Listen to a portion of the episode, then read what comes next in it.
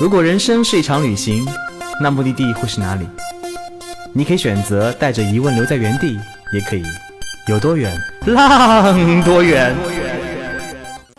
本节目由全宇宙最会玩的稻草人旅行推出，我们有超奇葩的年龄限制，只做年轻人的小团队旅行，坚持路线原创，百分之八十五以上的队员来自于朋友推荐。关注稻草人旅行，和我们一起出发，爱上这个世界。欢迎收听最新的一期《有多远浪多远》，我是道哥。那个熟悉我们电台老朋友都知道，道哥除了产品狗和主播身份以外，还有一个非常非常光鲜亮丽身份，那就是领队。道哥那个虽然嗯出场费比较高啊，带队越来越少，但今年国庆呢又被二货老板排去了一个非常非常酷炫的目的地，叫做墨西哥。然后今天我们请来了嗯同在墨西哥带队的几位领队，分别是瑞宝跟小卡。大家好，我是小卡。大家好，我是瑞宝。其实这次我们有四大天王带队啊，包括道哥、小卡、瑞宝，还有一个叫 VV 的小姑娘。不对，老姑娘不对。为什么 VV 没有来呢？嗯，她是唯一一个我们四个人当中没有丢东西的人，所以我们不让她来。好，今天我们就要聊聊在墨西哥发生的各种奇葩的好玩的事情。为什么那么奇葩好玩？是因为墨西哥这个地方真的很混乱，很多彩。所以瑞宝。从从你的混乱开始哦天哪！就是一提到墨西哥，我觉得我的我的混乱是从第一天就开始了。然后我我跟薇薇是最早到墨西哥的，然后我们两个到的第一天，我们就说决定说 OK，我们俩去博物馆去逛逛吧。然后两个人就在博物馆里面，感觉整个人被掏空了。哎，不对，博物馆应该是被我们掏空了。之后，然后我们花了大半的时大半天的时间出来以后，我们就发现好累啊，我们找个地方吃饭吧。在走过去的途中，发现哎。我们好像看到摩拜了，这不是一个中国的产业吗？于是我跟我们，我跟我跟薇薇两个商量说，不行，我们一定要支持一下中国的产业，我们一定要去做一下这个摩拜。然后我们想骑这辆车去它后面的一个呃城堡山里面去。然后当时就骑着自行车很开心的嘚瑟嘚瑟，然后骑了十多分钟，好不容易骑到城堡山。当进城堡的那一刻，我就很不小心瞄了一下手机，我突然发现，哎，为什么我的 A P P 上面显示说我的整个的这个这个我的摩拜自行车正好被锁掉了？然后我就问微微，我说微微，你手你手机显示是正常吗？微微说 OK 啊，一切都是正常的。然后我就仔细开始阅读那些里面的条款，然后就发现我这辆车是属于违违章停车，停在了一个呃，因为墨西哥城它有一个蓝色的区域是可以摩拜是指定的这个区域里面停车的，但是我停在了离这个墨西哥蓝色区域不远处的一个公园里面。所以等我发现这件事情的时候，我的车就整个被锁掉了。然后他告诉我说，你必须要交五百的比索的一个罚金之后，你才可以解锁你的 APP。对，然后当时你知道，这是我到的第一天，然后就就就整个就出现很混乱的状态。然后我们俩就一直在研究这政策到底要怎么样处理，怎么处理。后来发现说，我即便是交了这个钱，我也必须在一个小时之内，再在这个区域再骑，再找到一个违章的车辆，再把它骑出去。就是你知道吗？从一开始，我的开始就是一个就是非常混乱的一天。五比百比索好多钱呢，一百七十多人民币。对，折合人民币一百七十多块钱。那边其实挺贵的，因为我看到群里的消息，我心中一阵暗喜。啊，为什么暗喜呢？我也不知道。反正我到了墨西哥城以后，就开始骑摩拜嘛，然后每天我特别认真的研究一下他那个呃路线怎么骑才不能被罚款。但是，但是我觉得很贵啊！我第一次骑七块多。第二次十四块多，天哪，简直是天价！对，好像骑多少分钟大概是四块钱吧。但是我最贵的应该是在以色列，以色列好像七块钱十五分钟，要比这边要 double 的价格了。但比起物价来说，以色列物价那么贵，对对，所以墨西哥的物价还算可以接受，打个 Uber 也就十几二十块钱。对，所以你能理解，我就骑了大概十多分钟，被扣了一百七十块钱人民币。当时我就觉得天哪，我到底经历了什么？然后微微就在旁边一直在取笑我，笑我。微微看我第一句话就是说，这个梗够他笑一年。对啊，关键是他们俩一起骑，只有一个人被罚款。哎，这个好神奇哦。对的，这就是我觉得最不公平的点。所以小卡，你的混乱怎么开始的？我的混乱就是第二天又跟瑞宝去那个城堡山，一开始还嘲嘲笑他们，因为他们很，瑞宝很伤心的跟我讲，他就是在这边骑了自行车，然后，呃，去到城堡的。然后我以为他骑自行车，他爬不上城堡嘛，要很长的时间。结果我从那个城堡底下，他开骑自行车走到城堡上面，步行只花了五分钟。大家知道了，我步行花五分钟，比其他人只要花两分钟，他居然骑车还花罚了一百起，我觉得很不能理解。后来我们下午的话去博物馆，博物馆路上的时候看到那边有卖很好看的一个棉花糖，因因为棉花糖太好看了，所以我和瑞宝都很喜欢。明明看到天阴天了之后，我们还是执意要去买那个大大的棉花糖。而且一定要买粉色的，说我们有颗粉色的心。对，那时候我会觉得我们会在雨下掉之前把这棉花糖给吃掉的。哎，你好，我在哎，对，你在博物馆等我 等你们，对。然后，结果那棉花糖我刚拿到手上不到五分钟的时候，天就下起了大雨。而且一开始小凯跟他跟我说说他已经带伞了，然后我就一直在等他的伞。结果他在摸他的包的那一瞬间，他告诉我他没有带伞的那一瞬间，其实我还蛮释然的，因为我知道啊，两个人一起一起淋雨的这种感受，比嗯嗯，反正我是全程都没有带伞的。然后我一直觉得我带了伞，然后打开包没有伞的时候，瑞宝居然很开心，我都不知道开心什么，因为一把伞本来可以两个人撑。然后他给我们两个人买了雨披，但他先看着我穿上。我不知道为什么他看我穿雨披一直在那边笑不停，狂笑。那个雨披简直了，那个雨披就是完全就像超人的那种斗篷一样的，就是上半身非常的短，然后他他他只能把头遮住，然后整个上半身全都是露在外面的，然后整个下半身的脚啊鞋啊全都是露在外面，都可以淋到雨。然后背后是一个长长的燕尾服，然后当时我穿了，我就觉得像小红帽去参加 cosplay 的舞会。啊，然后后面的结果就是我拽着那个雨衣，系着前面的蝴蝶结，然后手上拿了一只很巨大的棉花棉花糖，然后我们就一直走走走，然后走到那个博物馆，然后跟道哥去会合。然后道哥就我就看到道哥当时戴着眼镜站在里面，然后酷酷的看着我，对，看着我们，然后我们俩就很狼狈的，然后先是还拍了一张合照，拍了一张照片，穿着个雨衣，然后在门口，然后很很狼狈的把那个棉花糖吃掉了。其实墨西哥的混乱，呃，如果让我回忆的话，我应该快到行程快结束的时候了。然后，在一个景区门口的一个餐厅吃饭，吃饭的时候，当地有个习惯，就会灌你酒。他你他给你灌酒的时候呢，会加一点可乐，然后会喝完以后在你脑袋敲两下，我也不知道什么样的仪式。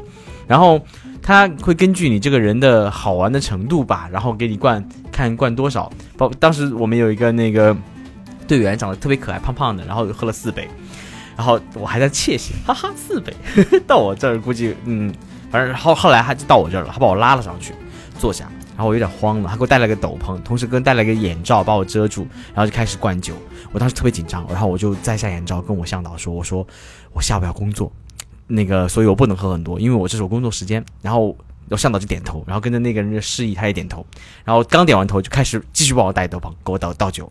然后我就有点怒了，我就把那个眼罩摘开，我说我要喝工作好吗？我不能喝多，我一点点尝试就好了。他说好的好的，一边笑一边往里倒酒，整整起码那个是一升的一个杯子，tequila 在里面倒了起码两百毫升，你喝完一定倒了。然后我就我就有点慌，然后他最后我就跟又跟他说我要下午要工作，OK？然后那时候 OK OK C C，然后就开始继续倒。啊！我当时那个心就愤怒啊，还好当时队员特别给力，然后就跑上来帮我解围，把我的酒分掉了。那个酒杯很大哎，你说超级大那个他可能觉得你跟中国女人一样，说不要永远是要的意思。滚！哎其实瑞宝跟小卡呢都是稻草人非常资深、经验丰富的领队，但是遇到这条那个，其实墨西哥路线在我们内部分级应该是属于最难带的路线之一了。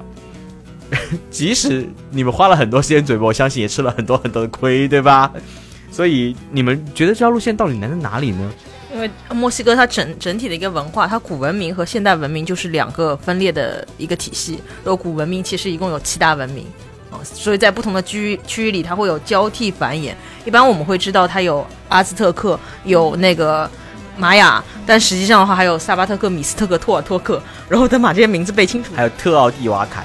对 对对，不知道前期拿到资料的时候，我道道哥是个对历史非常差的人。中国唐中国的历史就能背唐唐宋元明清，然后在唐之前，哎，还有什么不记得了？然后这次我要背那个墨西哥的历史，我然后我就跟小卡说：“小卡，你有什么可以准备的吗？”他扔了一本书给我，叫做《墨西哥简史》，好几百页。我有一天早上真的是憋不住了，我就觉得我一定要认真看书了，我就跑到星巴克坐了两个小时，看了整整六页，太痛苦了。那些词我记得很清楚，就是奥尔梅克是它的发源，往左。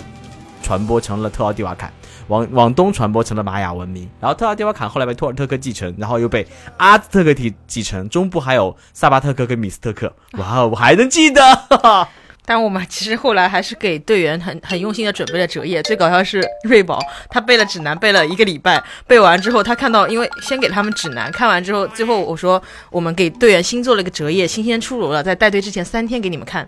他看到那折页的时候崩溃了，他跟我说知道我们辛辛苦苦带准备了一个多礼拜，背了一个多礼拜东西，结果全部都直接给到队员了。你说我们之前准备的努力，那么多的辛苦，就 嗯，又回到了跟队员同一起跑线。对的而且他又埋怨我说墨西哥城给的队员的推荐，结果我出发前一个礼拜又重新写，写完之后给他们纪录片也都给了队员。他跟我说又回到了同一起跑线。就准备了半天，结果就说啊，发现队员好像最后知道的信息跟我可能跟我一样的，一开始前面的信息都是一样的。其实墨西哥真的是一个、呃那个旅游资源非常丰富的国家，呃，其实旅墨西哥在全球应该属于前十名的入境旅游国了，只是中国人去的比较少，还没有被占领。好像二零一六年入境的中国人只有四点六万，占到它两千多万、三千多万入境人口的百分之一都不到，千分之一左右吧。然后这个国家呢，有着非常丰富的文明，包括整个，嗯、美洲的两大文明，一个是呃玛雅，一个三大文明，玛雅、印加跟阿兹特克，他们占了两个。除此之外的话，这个地方又跟整个欧洲有牵扯在一起。呃，一一五二一年，对的，没背错，西班牙人又占领了这里，然后又带来了整个欧洲的文明，然后随着这里金矿、银矿的发现，又开始跟整个世界产生了连接。随着墨西哥独立战争的开始呢，这个国家又跟法国、美国开始打仗，然后又开始打内战，呃，包括后面的政治体系就非常的复杂，包括墨西哥本身的食物也是全球五大食物之一，还有它有很多现在特别精彩的音乐、亡灵文化、拳击，呃，很多很多手工艺品，这个国家真是丰富多彩，所以你会在这个国家看到很多很多传统的文明，包括留下的金字塔，包括留下了很多很多我们现在无法解读的东西，因为文字已经被毁光了。还有西班牙人留下了很多西班牙殖民小镇和世界文化遗产。除此之外的话，你可以看到西班牙呃墨西哥现代文明、现代文化，包括最有名的弗里达和她老公留下那么多的痕迹在这个城市里，方方面面。你能听到很有名的墨西哥音乐，还有墨西哥的神兽、墨西哥的拳击、墨西哥仙人掌。你真的了解这个国家，你要花很多精力准备，所以这成了我们非常非常复杂跟难带的路线。然后小卡在做这条路线的时候，也不知道在哪抄了一段文字，然后这段文字挺打动我的。我当时尤其带完这条路线，在墨西哥待了那么长两个多时间，两个多礼拜时间以后，嗯、对他有很深的感触。好，大哥也开始非常认真严肃的念这段文字了。，music，独立两百年，墨西哥人流着印第安人的血液，饮着阿兹特克人的汤，却仍供奉着西班牙人的神，说着殖民者的语言。尽管祖祖先遗留下来种种谜团，但至少他们参透了死亡和末日，向死而生。第五个太阳终将毁灭。眼下有酒，有音乐，有信仰，膜拜的是土著的神还是舶来的神，并不重要。这或许是今日墨西哥人的生活和信仰。而对于旅行者来说，在墨西哥的旅行几乎天天都是艳阳高照的。这个国家有的是色彩浓烈的小城，明媚悠长的海岸线，可以喝烈酒、欢歌起舞，一切都可以扫尽人内心的阴霾，却又让你时时处处直面死亡。沿途到处是快乐的骷髅头纪念品，爬上金字塔，钻入废墟，潜入玛雅水井，到处都是羽蛇神，两千年的神，四百年前的圣母，二十一世纪的巫医交替出现。在墨西哥的旅行就是一场感受时间、感受太阳的旅行。哇，啪啪啪啪，鼓掌鼓掌鼓掌！其实我们想给这段文字也想说明，这个地方有非常非常多的旅行元素跟魅力值得我们挖掘。当然，我们还是要说回一个很重要的一点，就是混乱。所以，瑞宝跟小卡在过程当中还有什么混乱的事儿跟大家分享吗？最大的一个 bug 就是我们有做了一个墨西哥菜的一个体验，然后早晨的话，一般因为我和瑞宝是两个团，所以他一般来说都让我第一个团先去试下水。然后那天我很自信，因为时间都安排的特别好，然后比供应商约定的时间，我们只晚分五分钟到了那边。觉得走在路上，明明到了导航地点，为什么向导向导卡住了？你知道，走在路上，我发现，咦，他说右边是我们做菜的餐厅，但是餐厅的门锁住了。我在网页上看到那个穿的非常呃很 gentleman 的那个大厨，就戴了一个灰色的帽子坐在路边上，然后跑过去跟我说，他说早晨那个看门的那个婆婆跑过去教堂去礼拜了，所以她把锁，她把钥匙带走了。但我就想不通，因为他教堂离那个地方只有二十分钟的步行的那个距离，但他们说没关系，他说我们找人来敲锁。但是我就很尴尬，到底是来还是不来？然后我想，因为队员都围着我，一开始队员有点兴趣懒散，有的人跟我说，要不我们到旁边去拍拍照片嘛。这时候，开锁的人来了，骑了一辆三轮车，然后下面人拿下开锁，因为一般上海我们这边开锁肯定是那种很高大上，什么电钻那种工具。结果那个人拿下了包，抽出一把很薄很薄的那个小尺子，就跟我们以前劳动课那个锯齿的那个很薄的铁片，他开始要锯锁，那个锁无比的大，一个大的油心锁。然后我队员看到他拿着尺子，然后去锯那个大锁的时候，所有人都不去拍照了，他们所有人都冲过去，一群逗逼围住那个人开始拍小视频。结果看他拿一个小小的铁片锯那块很厚厚的锁，磨了两分钟，磨完之后就出了一个小小的一个刮痕。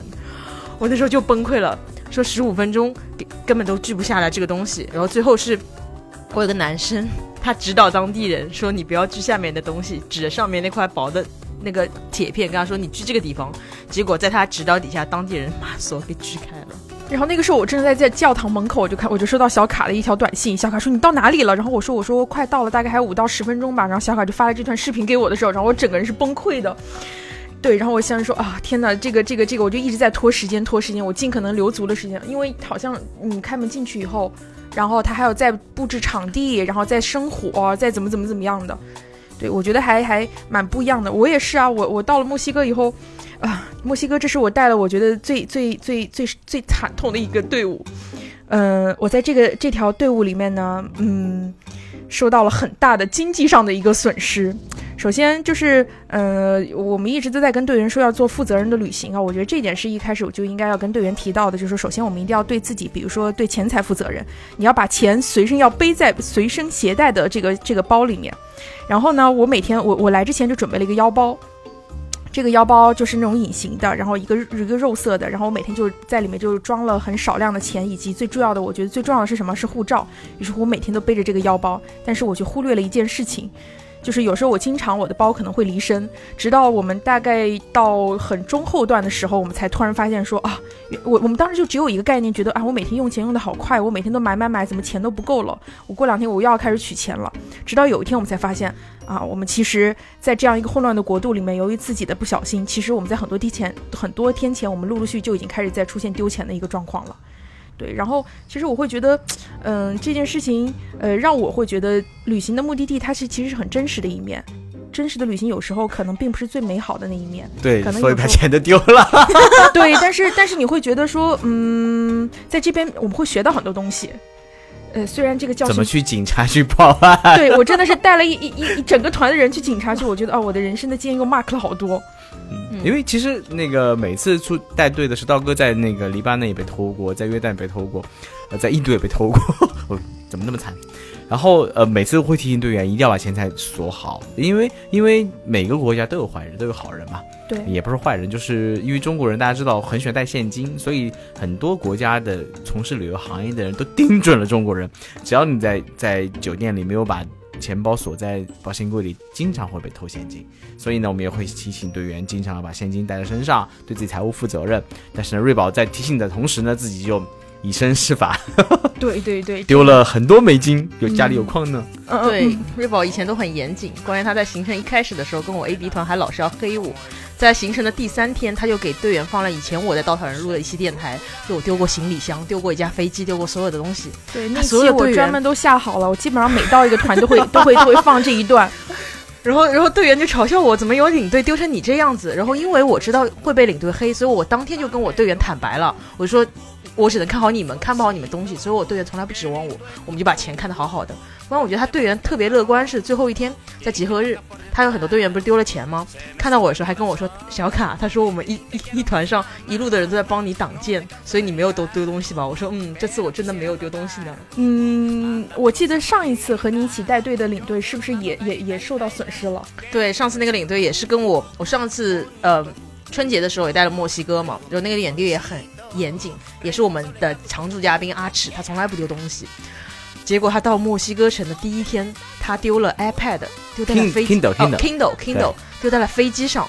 然后呢，当时好像他丢了这事情之后的话，他反正我不知道为啥，我跟别人聊天的时候，我还嘲笑了他。我是呢，你你把 Pad 丢在飞机上的事情，怎么不多说两次呢？我记得那个嘲笑他的领队就是瑞宝，就没有想到这么久之后，然后没想到我是另外一个和小卡带队，然后也是中招的一个人，而且阿志好像据说还丢了一架飞机。对的，回程的时候丢了一架，特别精。彩的一段经经历。他在跟他那个女朋友聊天，他女朋友突然说一句：“哎，你现在飞机不该飞了吗？”他说：“对哦，我买了昨天的机票，我没有飞。”哎呀，把我笑死了。所以跟那个小凯一起带队的时候，其实我还蛮紧张的，我一直担心说，哎，而且其实小凯有掉东西。然后我们其实，在第二天行程的时候，有一天小卡就很紧张的东东跑过来找我，他说怎么办怎么办，我出现 bug 了。我说怎么了？他说我忘记带钱了，而且我们那天晚上要去看那个摔跤手 摔跤秀的时候，他连摔跤秀的票也忘记带了。完了，小卡以后带队还有人报名吗？哎呦，我的队员都不知道，如果这一期电台我怎么办呢？还好他们已经填好带队反馈了。然后我就就一直很紧张，就担心，其实其实就随时都很担心。就像那天就是那个没有带伞的时候，其实那一瞬间，就是我开心的同时觉得啊，终于有个人可以跟我一起淋雨了。另外一方面觉得啊，这不是很正常吗？小卡不是丢东西是很正常的事情吗？但我都没有丢到酒店里。嗯，对，这个就是，总之我们认为就是由于跟小卡在一起，这种很容易受到这种他的这种，脑电波的影响。对对对，然后大家就老是会经历这些事情。所以其实你们没有说到墨西哥人混乱，是你们自己混乱。说到墨西哥人混乱，其实很有意思，在于那个这条这条行程是在国庆做了改版。因为以前春节的时候呢，我们会去很多很多国民，然后小卡作为一个女性，我们一直开玩笑说，第一条路线应该是嗯那个理科男生做的，因为都是国民各种串联，然后看各种金字塔，嗯，呃，然后女生文科生的小卡呢就做了一些改改变，然后安排了很多西班牙小镇，特别特别色彩绚丽，然后每天都可以去很多地方，很好玩，反正把厚重的历史稍微做轻松了一些。然后因为是首发的话，他又在里面加了很多私家活动，包括学吉他呀，包括安排了三个小孩在唱歌啊，包括那个学做菜呀、学做神兽啊等等等等，都很有意思。包括呃还看那个拳击比赛。啊、但是呢，因为首发嘛，会有很多小的 bug，所以他每天在前面踩雷，然后踩好了以后，就会在群里面给我们另外三个领队告知，哎，你今天要怎么做，今天要怎么做，我们挺感激的。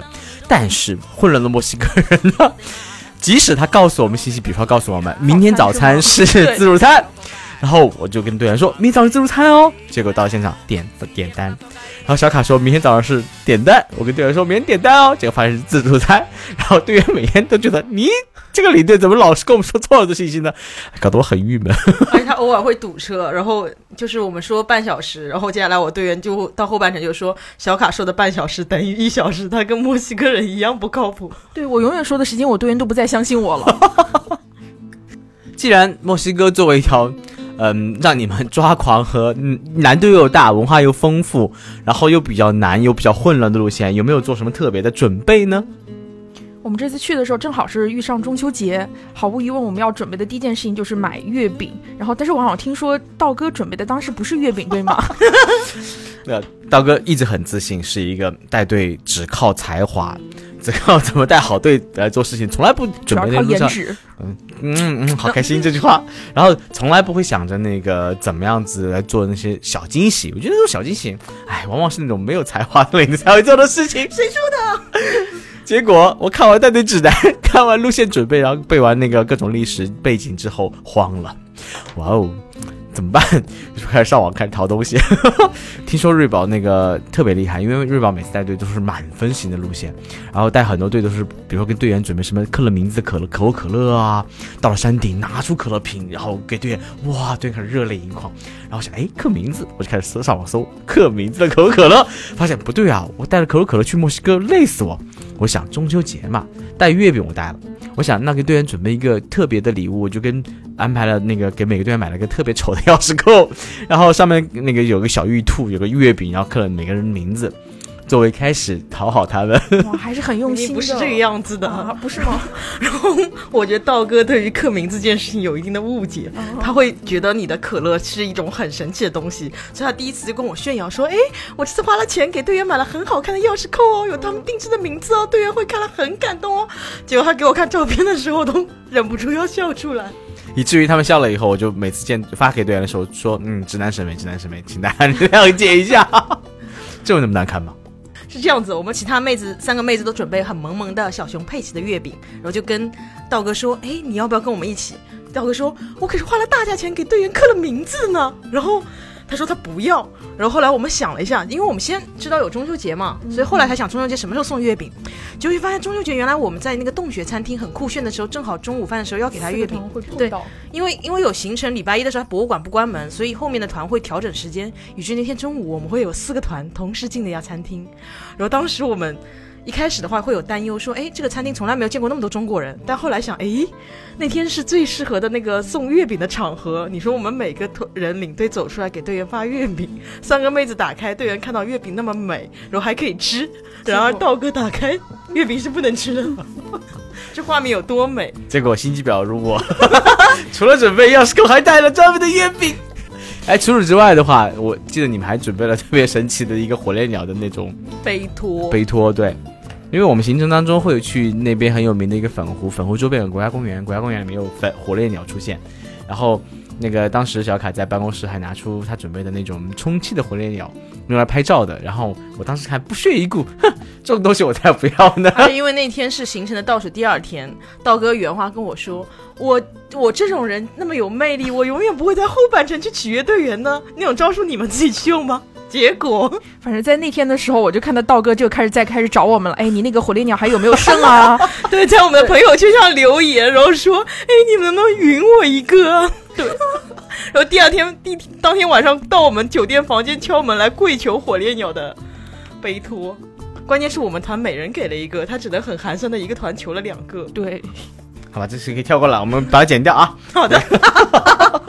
虽然这次墨西哥带队过程充满了 bug，也充满了嗯各种混乱，但是结束以后，很多队员还是真的流下了热泪盈眶的眼泪。道哥都那么拼命了，能不哭吗？真是的。但是我相信，嗯，小卡已经去了很多次墨西哥，然后瑞尔第一次去墨西哥，也经历了那么惨痛的经济损失。过程当中，我相信你们一定会有打动你的瞬间。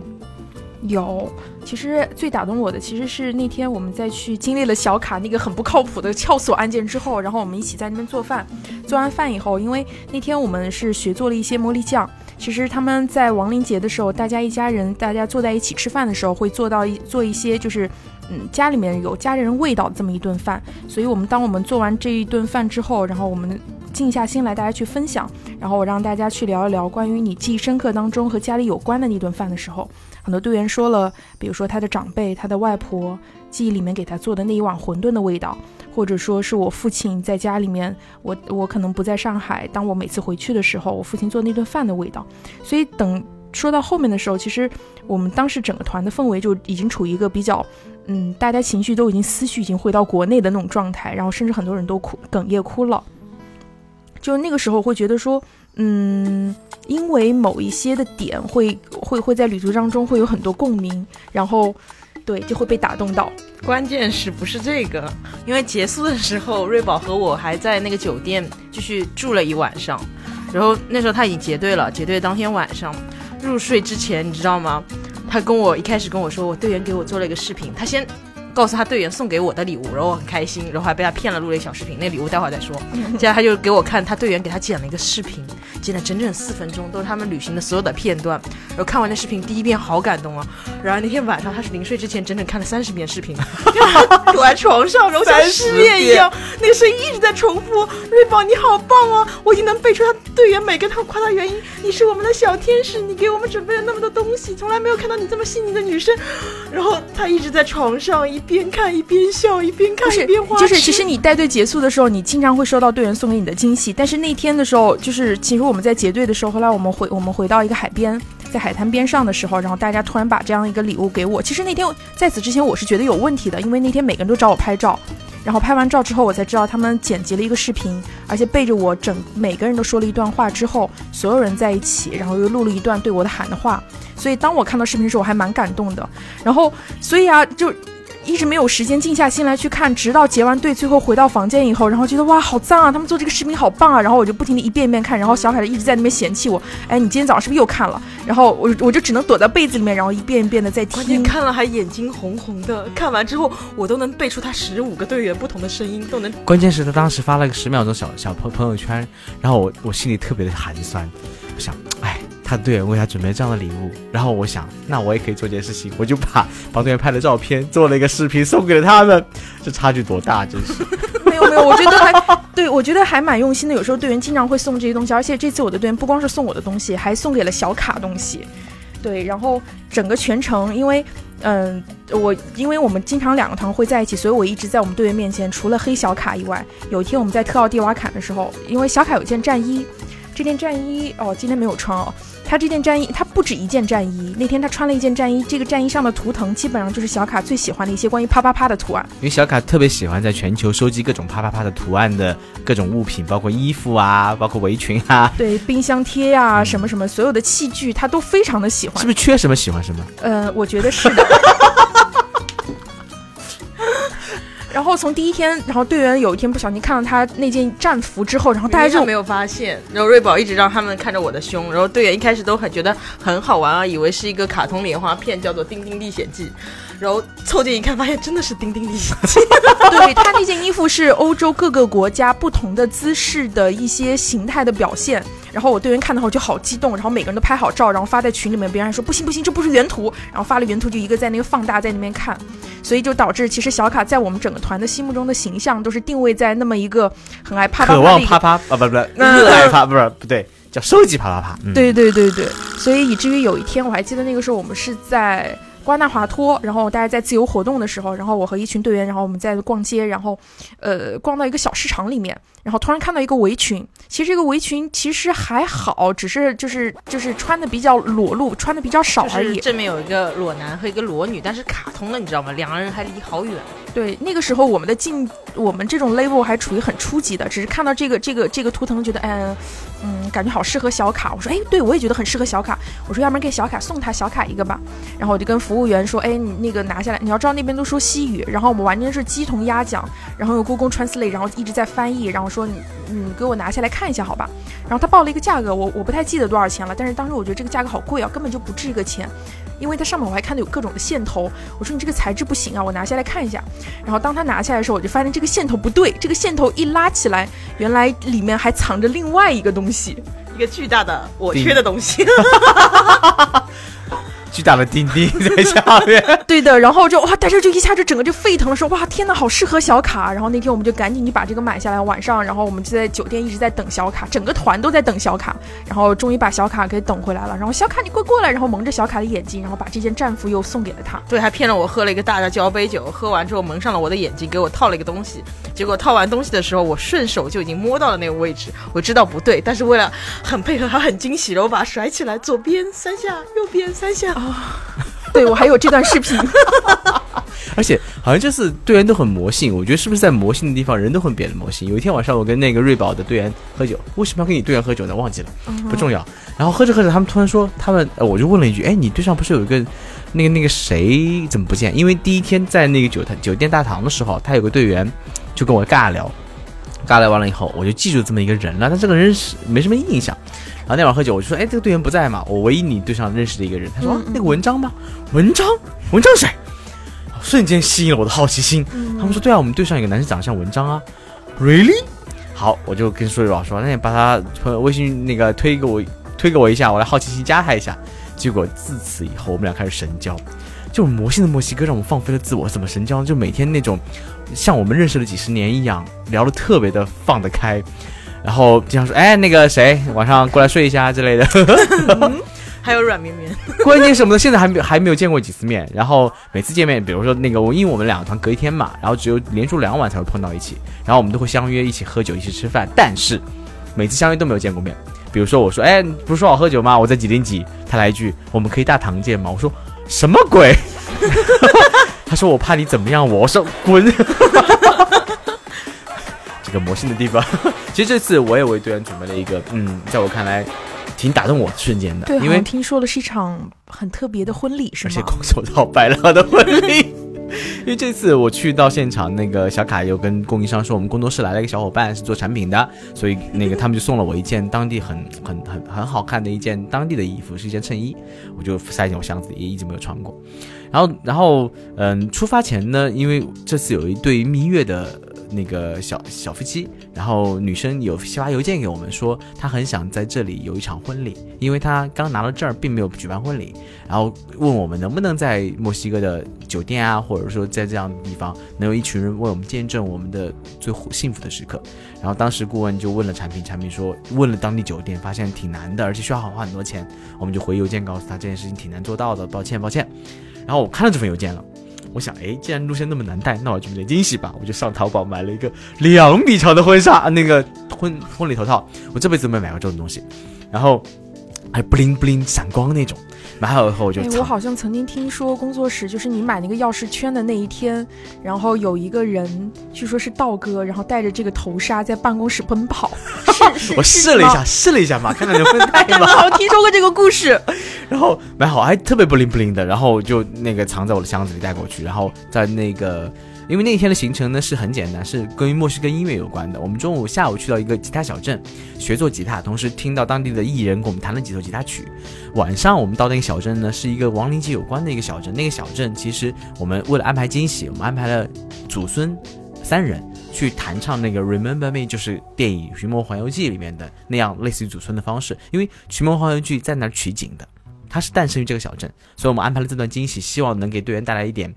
快乐吧，然后我就当时跟那个微微的向导说，我说能不能帮我买束花？我想在这里给队员安排个惊喜。然后我又安排了，呃，最后这个婚礼怎么样子的呢？那个男生的衣服是供应商送我的，女生的头纱是我淘宝买的，然后花童呢是在路上随便找了两个小孩，两个棒棒糖骗来的，然后那个婚那个捧花是让隔壁团的李队买的，然后礼物呢是隔壁的向导送的一个小吉他，然后。那个现场的婚礼歌曲呢，请隔壁团的队员唱了一首《月亮代表我的心》，然后我的队员呢唱了一首张宇的《给你们》，然后现场气氛好极了。因为那天其实很多 bug，那个行程本来私下体验的很多行程，就中间有中间有很多很多 bug 出现，我其实挺焦虑的。就到现场的时候，我也一直很焦虑，直到那个那个婚纱那个头套一戴上，然后现场的歌一响起，那瞬间我释然了。然后我就开始做牧师，开始说你愿意嫁给我吗？我愿意嫁给你吗？嗯，巴拉巴拉。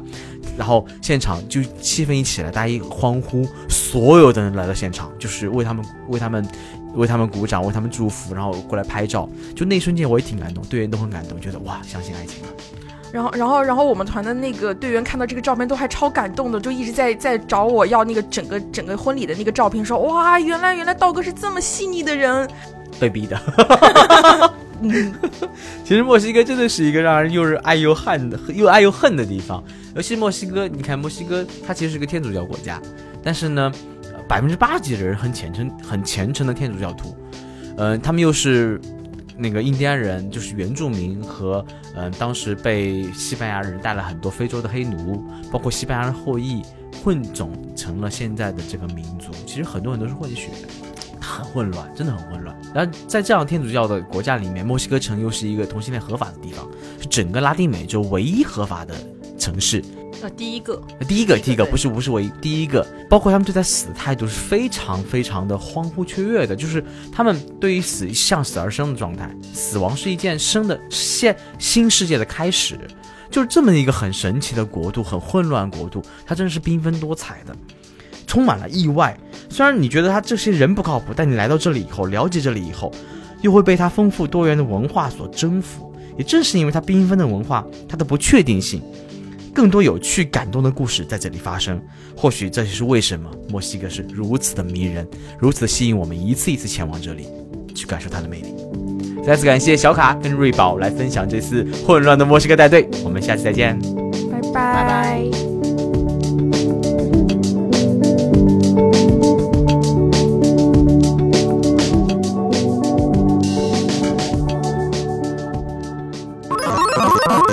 请搜索“稻草人旅行”，和我们德艺双馨、颜值出众的领队一起出发，爱上这个世界。